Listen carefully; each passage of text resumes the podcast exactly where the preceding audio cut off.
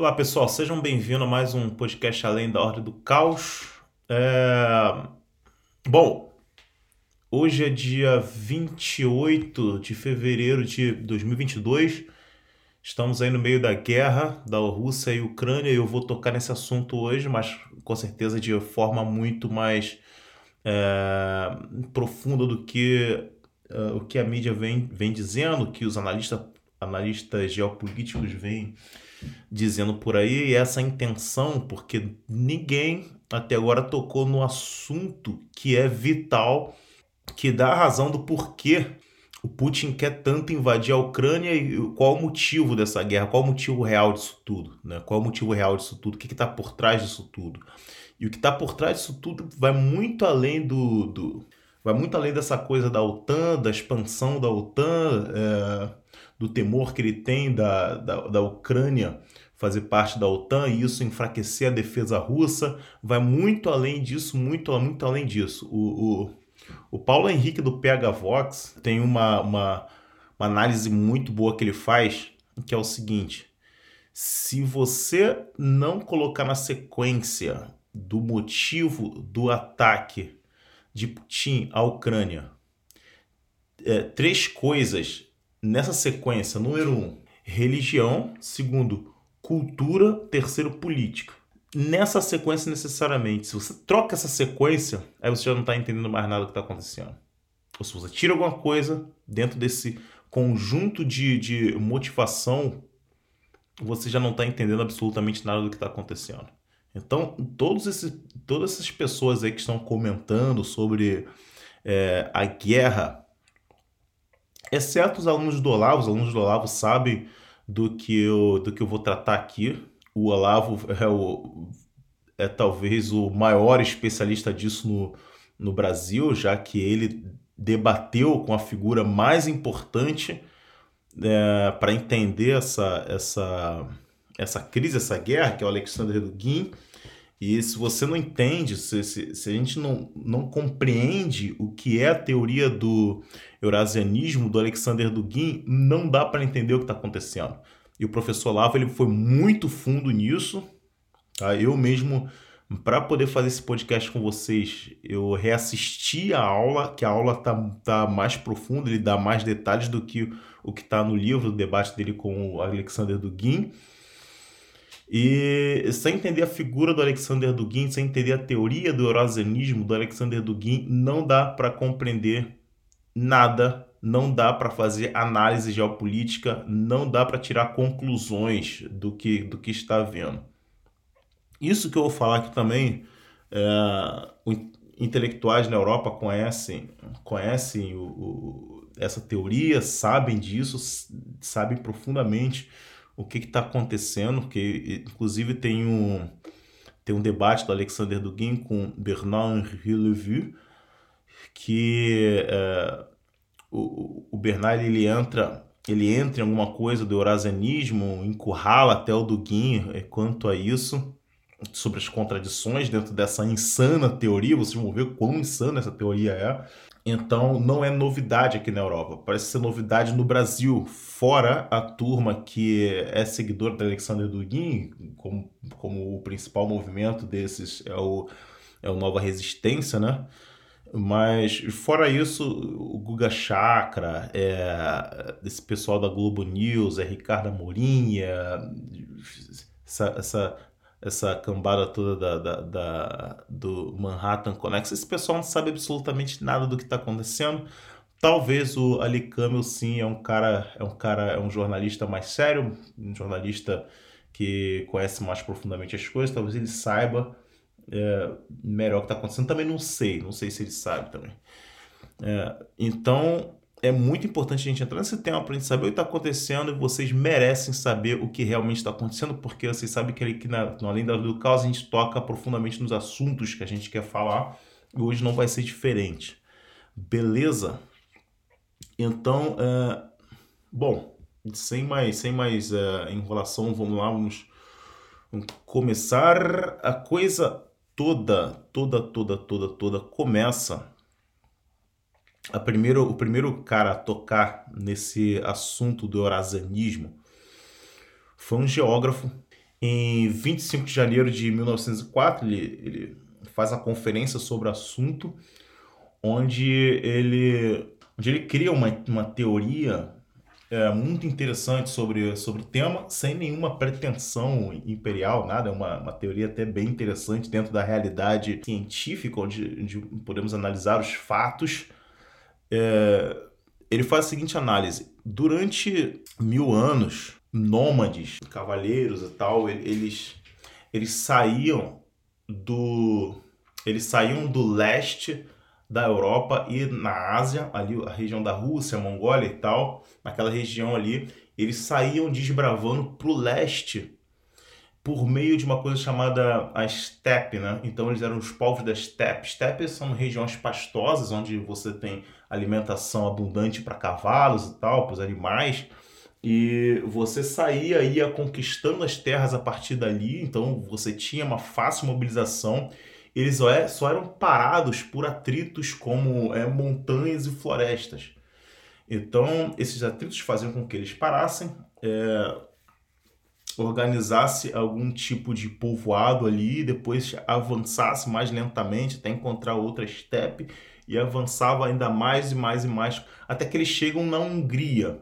Ok? Então, eles chegando na Hungria, eles estabelecem certos tipo, certo, certo tipo de, de, de população ali que se estendia da Hungria, é, Rússia, ia mais pro, pro, pro meio ali da Ásia. Então tem um trecho aqui que esse geógrafo, que se chama Halford John Mackinder, né, ele vai escrever o seguinte, que a invasão bárbara estimulasse uma saudável e poderosa reação, em vez de esmagar toda a oposição sob um despotismo amplamente disseminado, foi devido ao fato de que a mobilidade de seu poder estava condicionada pelas steppes, isso que a gente estava falando aqui agora.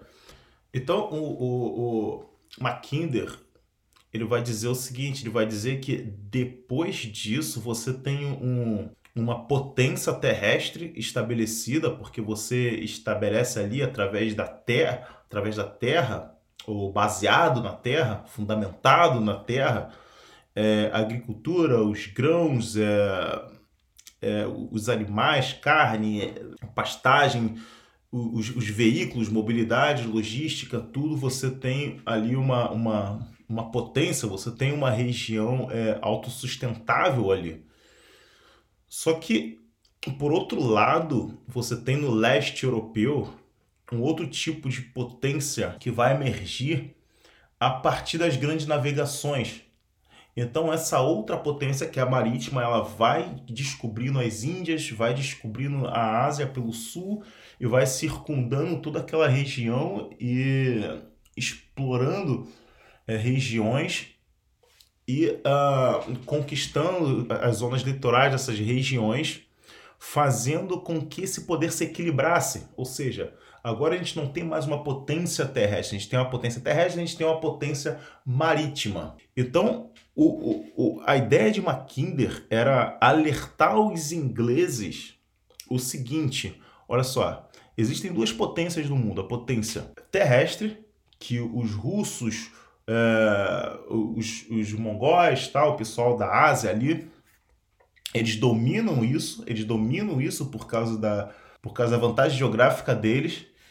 Porém, a gente tem uma complicação. Eles chegam até uma certa parte da Europa. Se eles avançam e chegam até é, a região e conquistam a região da Alemanha, essa potência terrestre já não vai ser mais uma potência terrestre. Quando eles se expandem tanto na Ásia quanto na Europa, e na Europa seria até mais conveniente fazer isso, e juntam com outros reinos ou outros estados que têm domínio sobre o mar, ou então derrotam esses estados, aí a gente tem um perigo, porque se eles fizerem isso, eles têm a potência terrestre e têm a potência marítima. E se eles têm a potência, e se eles têm essas duas potências, ele consegue estabelecer um império mundial, ou seja, eles conseguem estabelecer um governo global. Eles conseguem ser imperadores do mundo. Então, a ideia do Mackinder era, era alertar a Inglaterra sobre isso e alertar sobre a importância dessa zona de contenção. Essa zona de contenção, o que, que era? Era circundar todas as zonas é, litorâneas para que os, as potências terrestres não chegassem no litoral para conseguir construir portos e navios, saírem e conseguir é, conquistar o mar também. Então eles fazendo esses círculos, eles conseguem esses, esses círculos eles conseguem fazer uma barreira, eles conseguem fazer um muro de contenção para conter a potência terrestre, não deixar que a potência terrestre se torne também uma potência marítima.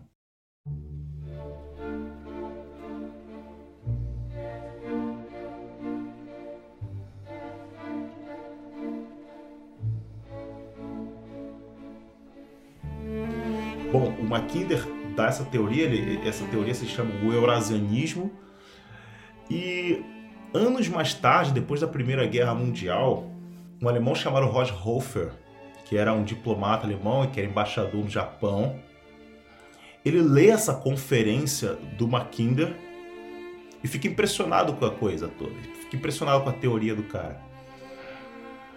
E ele lá no Japão ele fica refletindo profundamente sobre a derrota da Alemanha na Primeira Guerra Mundial. E ao mesmo tempo ele percebe um movimento no Japão do imperador. Essa época o Japão era, era tipo um estado totalitário, assim, um imperador que, que decretava tudo e o parlamento só assinava o decreto dele. Então o, o imperador mandava, a palavra do imperador era, era ordem. E ele viu um movimento do imperador muito, muito estranho e que despertou algo nele. Que, ele, que foi o seguinte: o imperador avisou sobre, advertiu sobre é, o crescimento demográfico do Japão e que isso traria um problema de alimentação ao povo. Ou seja, tinha muita gente no Japão.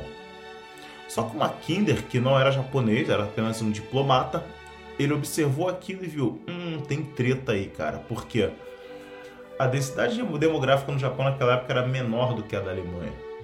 E ele sabia que o Japão era autossuficiente em alimento.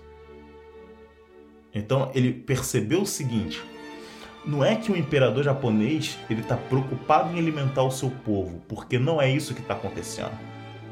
O que ele quer é uma justificativa para poder expandir o Império Japonês. Então, ele pega os dados demográficos, econômicos, é, populacionais, pega tudo isso, dados de, de, de produção de alimentos, tudo isso junta e faz um discurso para poder justificar uma invasão e expandir o Império Japonês.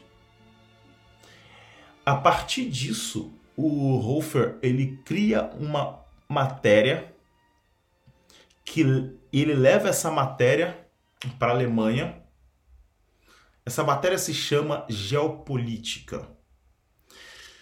Ao levar para a Alemanha, ele começa a explicar, tentar convencer as pessoas do seguinte: olha, eu, tenho aqui uma nova matéria, uma nova coisa chamada geopolítica. Por quê? Porque antigamente é, a geografia e a política era só uma, era uma, era só uma descrição geográfica, por exemplo, é, é, o mapa político e tal, aí é, as é, estatísticas populacionais e tal, a densidade demográfica, essas coisas todas.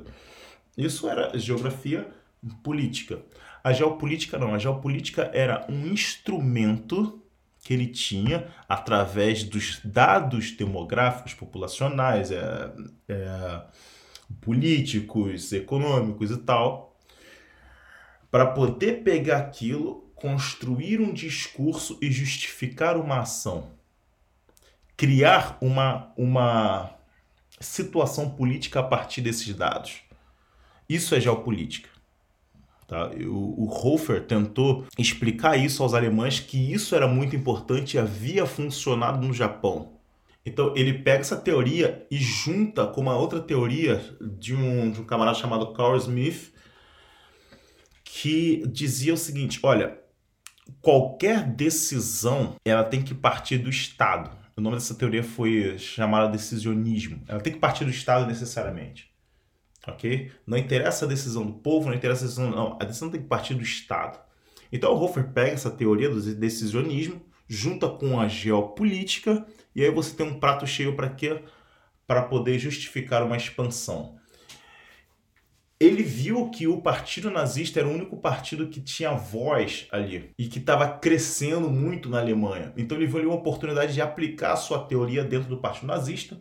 Ele se infiltra no partido nazista e quando, as, quando os oficiais tal recebem eles e, e pensa que é, ele é só um camarada ali dando opinião, sem eles saberem, os nazistas estavam sendo convencidos pelo Hofer da sua teoria geopolítica.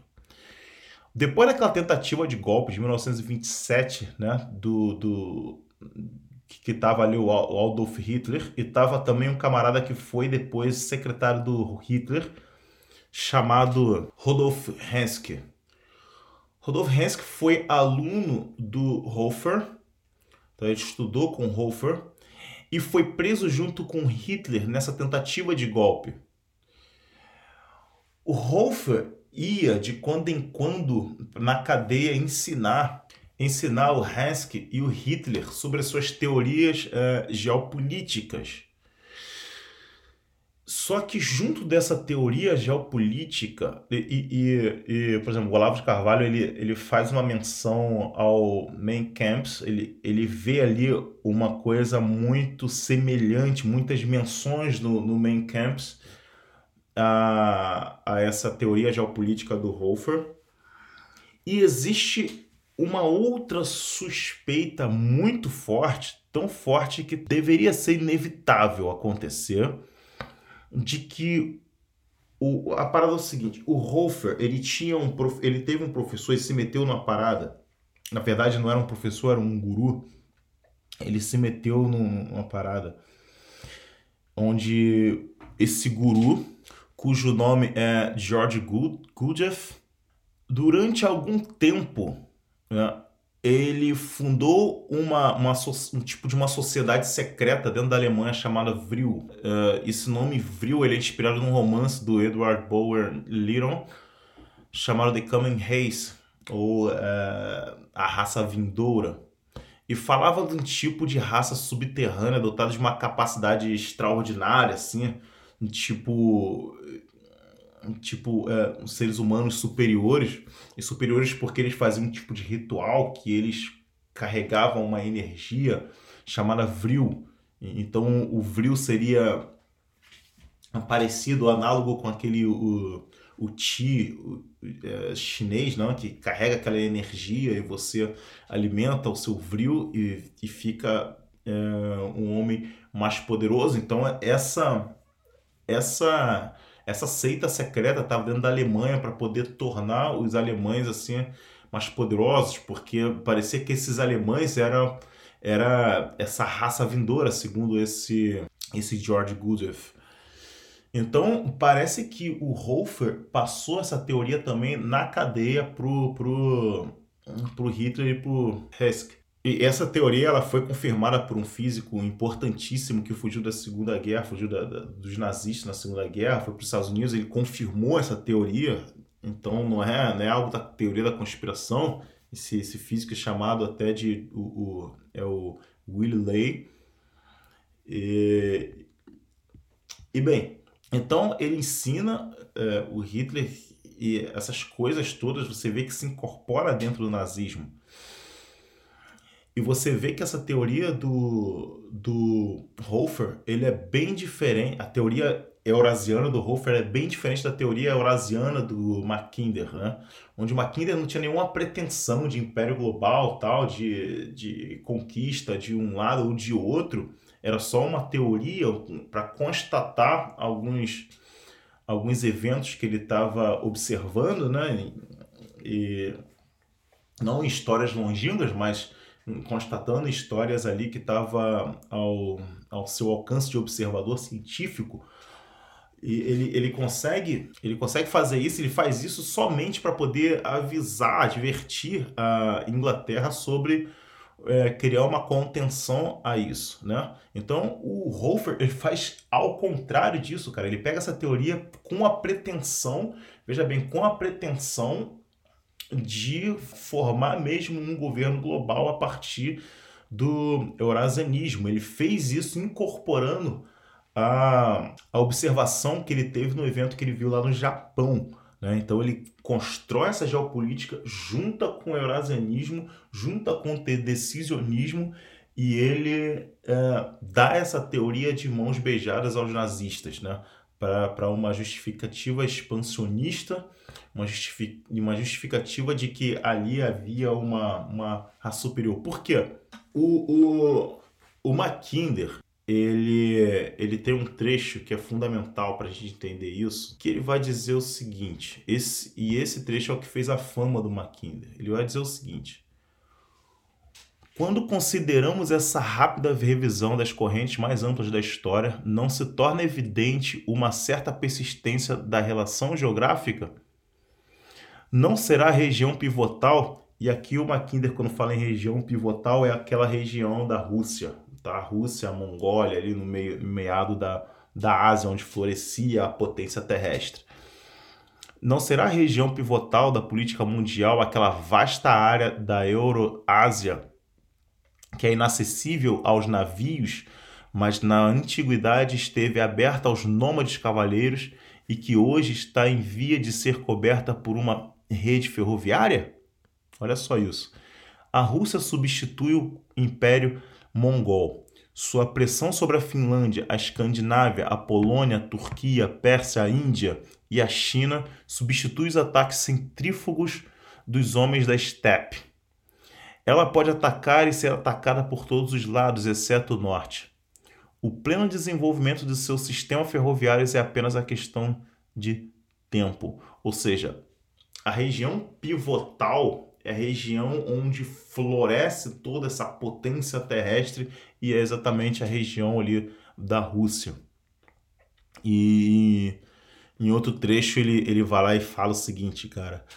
O desequilíbrio da balança de poder em favor do Estado pivotal, resultando na sua expansão sobre as terras marginais da Euroásia, permitiria o uso dos vastos recursos continentais para a construção de uma frota marítima e então o Império Mundial estaria à vista. Tá? Aqui o Mackinder está constatando um evento que, que, que ele está observando e, e fazendo um relatório sobre isso para é, avisar ao governo inglês. Né? Não tem nenhuma pretensão aqui. Então, essa a primeira fase do eurasianismo é do Mackinder, a segunda fase do eurasianismo é do Hofer, e você vê essa diferença. O Mackinder faz um trabalho científico, o Hofer já faz um trabalho geopolítico de pretensões expansionistas, e agora a gente tem uma terceira fase disso tudo, cara. Essa teoria do Hofer, né, e eu vou dizer Hofer barra Mackinder, chega até os russos através de um linguista famosíssimo chamado Nikolai Trubetskoy. Então os russos ficam sabendo disso, acham interessante, e mais tarde isso chega aos ouvidos de um estudioso, de um homem chamado Alexander Dugin.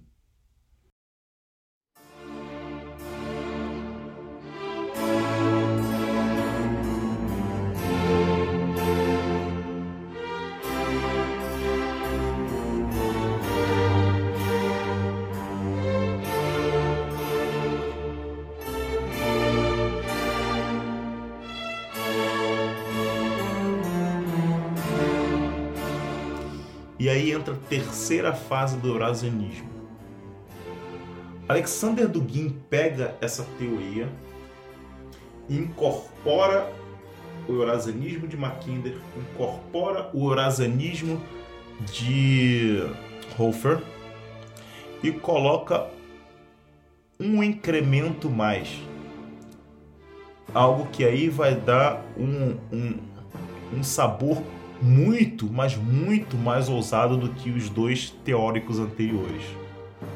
Ele alça voos no eurasianismo e coloca nele um aspecto místico, espiritual.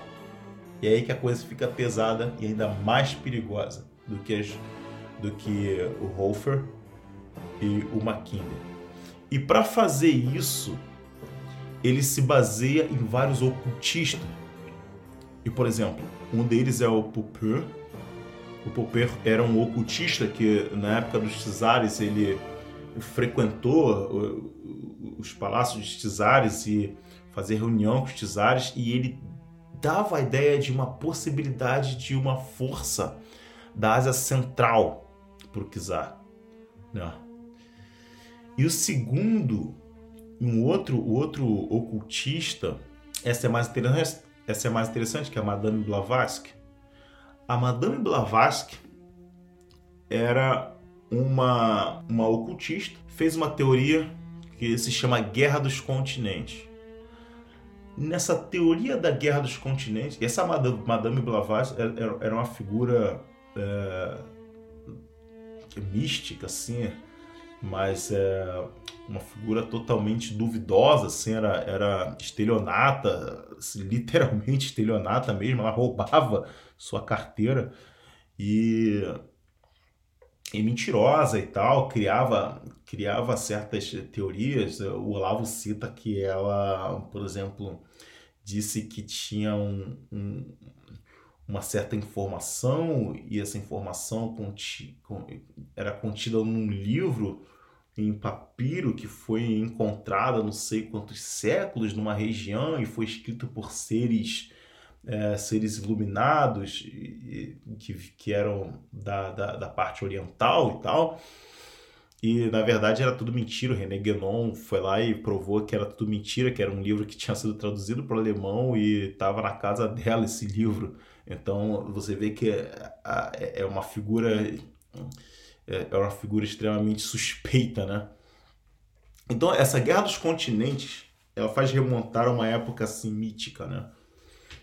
E, e, é, e nessa teoria ela dizia que a humanidade teria se originado no Polo Norte. No Polo Norte tinha uma região chamada Hiperbórea, da onde saiu esse, esse povo, esses primeiros homens, né?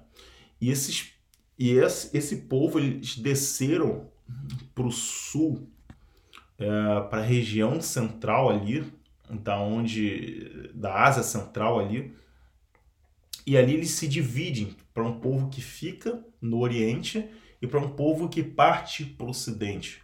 O povo que fica ali no Oriente eram os santos, os místicos, é, é, as pessoas de alto grau de espiritualidade e bondade. O povo que parte, e esse povo era chamado de Shambhala. O povo que parte para o ocidente, que eram chamados de Atlântida, era povoada por magos, é, tipo, tipo magos negros, é, pessoas malditas, é, pessoas más mesmo, é, pessoas de, de energia das trevas, assim. E e ali há uma divisão, então, entre a Shambhala, que é o bem, né, e é uma divisão geográfica, né? Que é Shambhala, que é o bem, e Atlântida, que é o mal.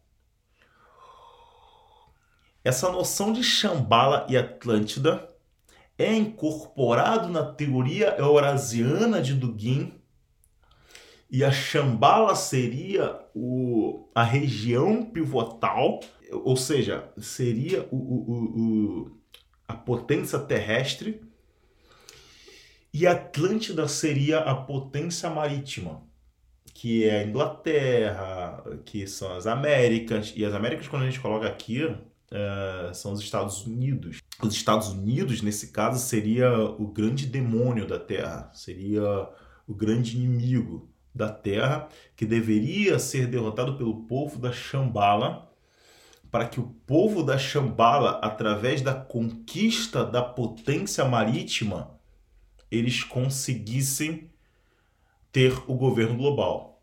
Vamos voltar lá no Mackinder. Mackinder dizia o quê? Se o povo, se a potência terrestre conquistasse a potência marítima, eles teriam o governo global.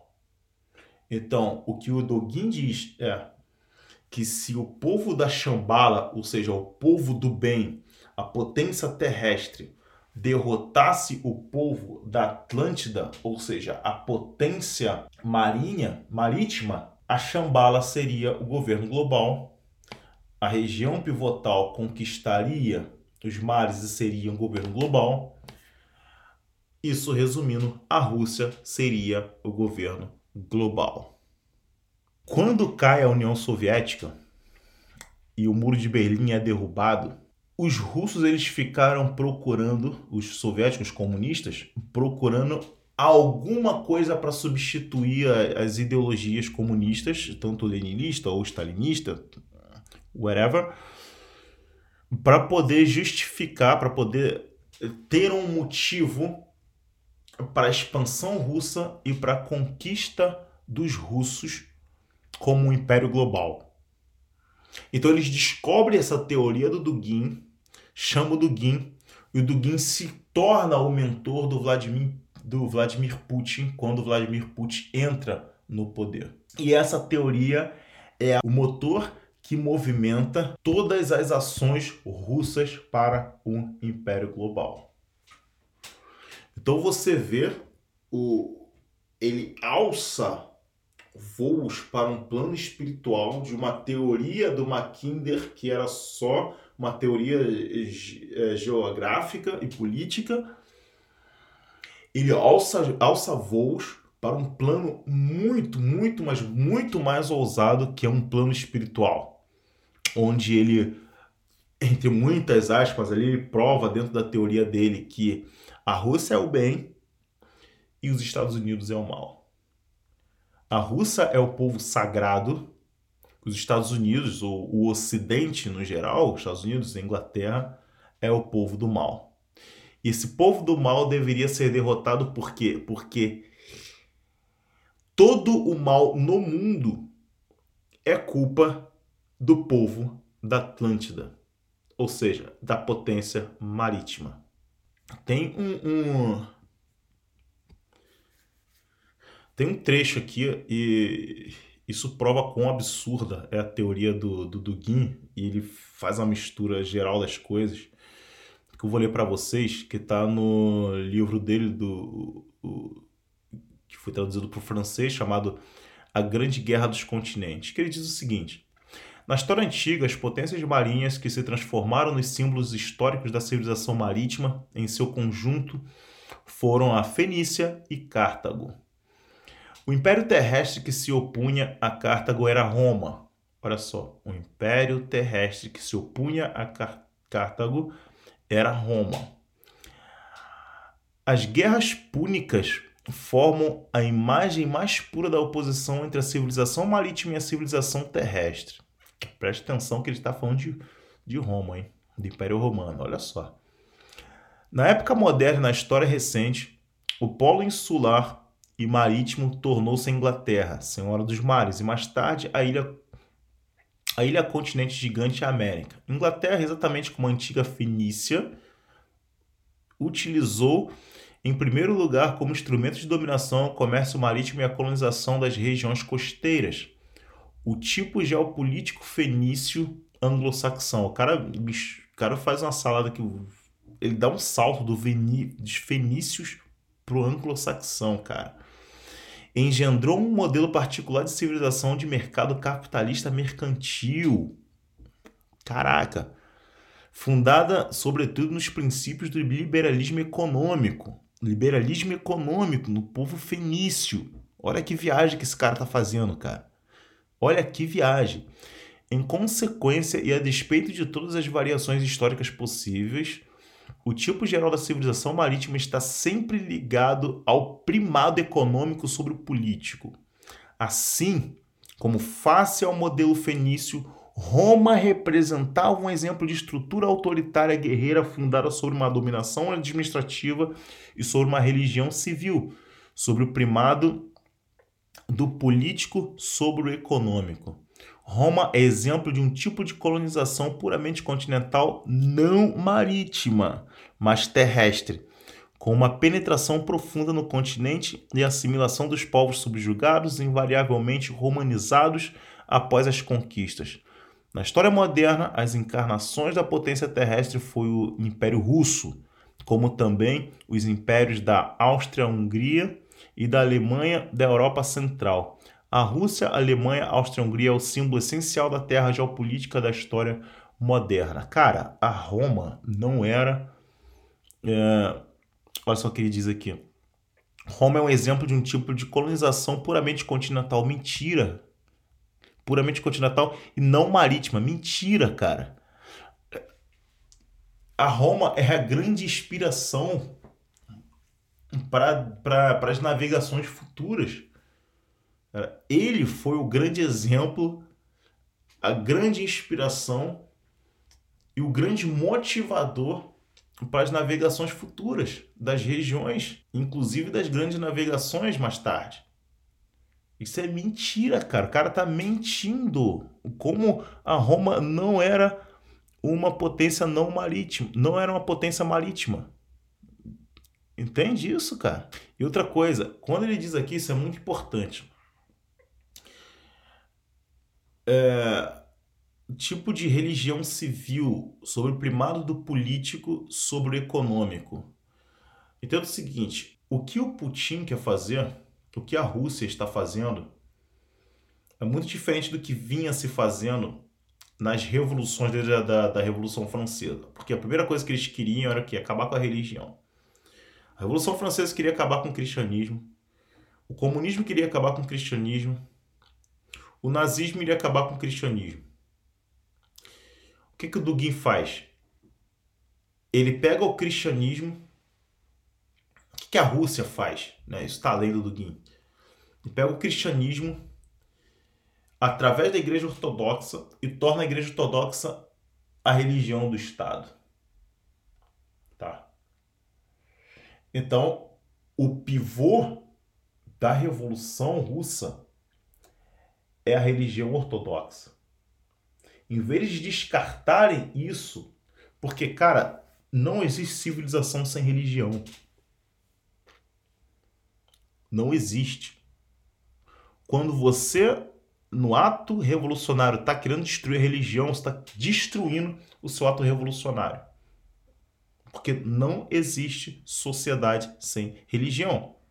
E os russos sabem disso. Então, essa revolução eurasiana que eles querem fazer, a religião ortodoxa, o cristianismo ortodoxo, o catolicismo ortodoxo é pivô, tá de frente.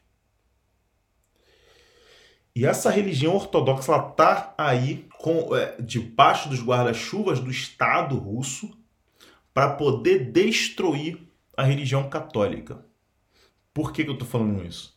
No debate com o Dugin, o professor Lavo conseguiu um, uma entrevista do Dugin a um jornalista polaco, tá? Tava em, tava em polaco a entrevista. Ele conseguiu traduzir essa entrevista, tá? Pediu para alguém traduzir lá para ele.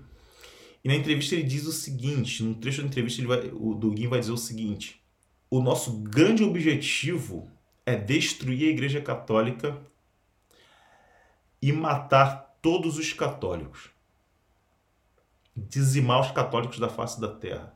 Os católicos romanos. Tá? Os católicos romanos. Ou seja, esse catolicismo romano desapareceria. Tá? Os padres seriam mortos. É, os que não, os que não é, negassem a fé seriam mortos. E entraria no lugar o catolicismo ortodoxo. Isso é da boca do Dugin, cara. Entendeu? Isso é da boca do Dugin. Essa teoria, cara, é, ela é muito louca e ela é louca e ganhou espaço ali dentro. E o Dugin tem alguma voz para falar, porque ele aparece em conferências e tal, em debate com pessoas sérias, por causa do hábito mental dos nossos dias. Tá? O hábito mental dos nossos dias está totalmente envolvido por uma mentalidade revolucionária. E a revolução, o que, que ela é? é uma promessa de um mundo melhor através da concentração de poder. E no meio disso, você tem a inversão do tempo. Tudo aquilo que você faz hoje é justificado por um futuro, por um tempo vindouro, porque esse tempo vindouro ele é melhor. Ou seja, hoje você, o revolucionário pode cometer um, um genocídio Porque aquele genocídio é justificado por um mundo melhor que ele está tra trazendo. Isso é revolução. E isso é mentalidade revolucionária. Né? Isso está infectado na sociedade, na sociedade no mundo inteiro. E no Ocidente, principalmente. Todo o movimento globalista, todo o poder globalista, e são três, são todos eles movidos pela mentalidade revolucionária.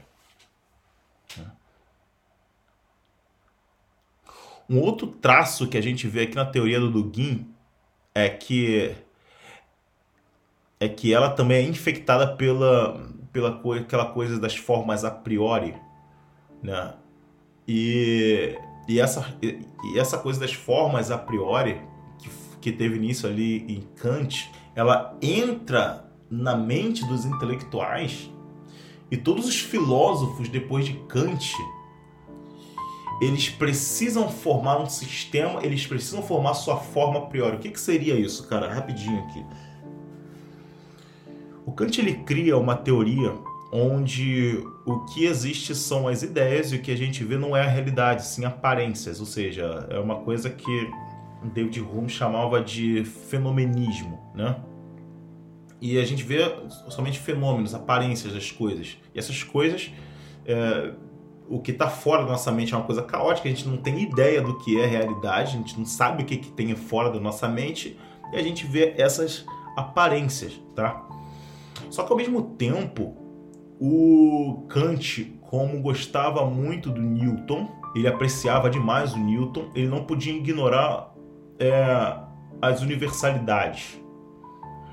Então, ele, para não excluir de sua teoria essa universalidade, ele cria um, um tipo um tipo de formas a priori onde há tipo um imperativo categórico onde se coincidem todas as mentes e eles conseguem ver exatamente a mesma coisa através dessa base a priori, que é o fundamento de tudo aquilo que você faz, que você age, tudo aquilo que você é. E essa base toda é o que Kant chamou de é, a priori. E essa base a priori ela faz as suas experiências que é, é o, as formas a posteriori, né? que, são, que são as experiências humanas. Então elas se coincidem todas elas porque elas têm, elas é, são revestidas de uma mesma uh, forma priorística. Né? Então, depois, todos os teóricos eles vêm, vêm falando em formas a priori também. Ele, por exemplo, Marx, qual é a forma a priori de Marx? A forma a priori de Marx são as lutas de classe, é, não sei, as formas a priori do, do estruturalismo, as formas a priori do desconstrucionismo, por exemplo, desconstrucionismo tudo que a gente faz é baseado em linguagem, não existe nada fora da linguagem, a realidade não existe. Todas as nossas vontades, todos os nossos, todas as nossas ações são é, baseadas numa coisa que a gente não tem controle sobre ela e ela tem controle sobre nós, que, que é a linguagem, que é o discurso. Aí depois tem o, Freud, o, o, o Foucault que fala sobre a a vontade de poder, que é a vontade de poder que está por trás de todas as nossas ações. Então, tudo isso são formas a priori. Por exemplo, Freud, por exemplo, que é a, que é a psique, o, o, o ego, superego e tal. Tudo isso são formas a priori que inundou todo o, o, todo o ambiente acadêmico, todo o ambiente intelectual e todo o hábito mental. E o Dugin não é, é diferente também. Toda essa teoria dele tem como é, base, essa forma a priori eurasiana, que é o, o, as potências marítimas e as potências terrestres, ou seja, todas as suas, todas as suas ações, todas as suas escolhas, toda a cultura, toda a civilização, ela é formada a partir das, das uh, potências terrestres e potências marítimas. Não existe nada fora disso. A gente não conhece o que realmente é a realidade. O que a gente o que a gente é, o que a gente faz é baseado é, você consciente ou não disso das, uh, da, da, das potências do conflito entre as potências terrestres das, da influência da potência terrestre ou da influência da, da potência marítima. Então, meus camaradas, é nesse pé que a gente está é, se as pessoas, as pessoas não entendem essa teoria, elas não sabem o que está acontecendo. Então, quando você está nesse nível de loucura, quando você está nesse nível de conversa, sanções econômicas não são nada. Tá? As sanções econômicas não vai parar o Putin. Então você vê, através da teoria eurasiana, você vê que você tem um homem. É uma outra coisa que eu quero comentar. O, o, o que, que é a figura do Vladimir Putin nessa teoria do Dugin? Vladimir Putin é tipo um cavaleiro celestial. E eu tô falando sério isso, hein? Ele é tipo um cavaleiro celestial, líder e imperador da região pivotal, líder da potência terrestre, responsável por derrotar a potência marítima. Esse líder, e, e você lembra, pela teoria do, do pela teoria da, da Madame Blavatsky, incorporado pelo Dugin, a Shambhala é a região dos homens bons. Então o, o, o, o Dugin ele é tipo um santo, líder, um santo com S maiúsculo, líder de todos os santos, ele é tipo um, um Messias, né? E ele é o cavaleiro a qual vai cavalgar e vencer os diabólicos que, que são os, os Atlântidas, que são os Estados Unidos, que, que, é a, que é a Inglaterra, e ele vai dirigir o povo para essa vitória e formar aí um novo mundo, um novo império onde todos, todos estão felizes. Cara, a bomba atômica, bomba atômica tá na mão desse cara. Você entende o nível de problema? O nível do problema que é isso? Agora você entende que o, o, a expansão da OTAN é apenas uma justificativa para poder fazer aquilo que ele sempre quis: destruir o Ocidente. Um jogador de, aquele jogador de xadrez, o Kasparov, conhece, ele conhece profundamente as táticas do, do, do, do Putin. Ele conhece tudo isso que eu estou falando para vocês. Ele sabe de tudo isso ele conhece as fraquezas do, do, das estratégias do, do, Putin. Ele falou o seguinte, cara: ó, vocês estão discutindo essa coisa de diplomacia, de leis internacionais e tal, que pode não pode fazer, vocês, vocês, vocês não sabem o que estão lidando. Vocês precisam destruir o Putin de qualquer maneira, com todas, com todas as sanções mais pesadas possíveis. Não, não, tem, não tem moleza, não tem é, uma sanção aqui, não todas. Vocês precisam cortar tudo, vocês precisam isolar a Rússia do mapa. Porque se vocês não fizerem isso, ele vai destruir todo o Ocidente. É, é nesse nível que a gente está conversando. Se a gente for conversar no nível do pessoal da Globo News, se for conversar no nível do, do pessoal da BBC, da CNN, entendeu? Do, do Washington Post, não dá, cara. Isso aí é supérfluo a coisa é uma luta, como eu falei no começo. O Paulo Henrique falou muito bem. Religiosa, cultural e política. Então, acho que eu passei tudo aqui para vocês, as informações que eu queria passar, tá tudo aqui. E orem, porque eu tô aqui, né? Eu moro na Lituânia, moro relativamente perto aqui, onde tudo está acontecendo, a 40 quilômetros é a fronteira com a Bielorrússia aqui. E é meio tensa a situação, a gente que conhece toda essa teoria, toda essa, toda essa, todo esse desejo russo, né, todo esse desejo do governo Vladimir Putin, a gente sabe que a hora que ele quiser soltar essa bomba atômica, ele solta para destruir tudo. Né? Então, é, eu peço que vocês orem por mim. Eu estou pensando em sair daqui, voltar para o Brasil durante algum tempo, pelo menos, porque é uma situação muito tensa tá? É, eu estou alertando vocês para o que realmente está acontecendo. Divulgue aí esse, esse, esse podcast, é muito importante isso, uma informação importantíssima. Ok, pessoal? Então, fiquem com Deus e até o próximo podcast ali da Hora do Caos.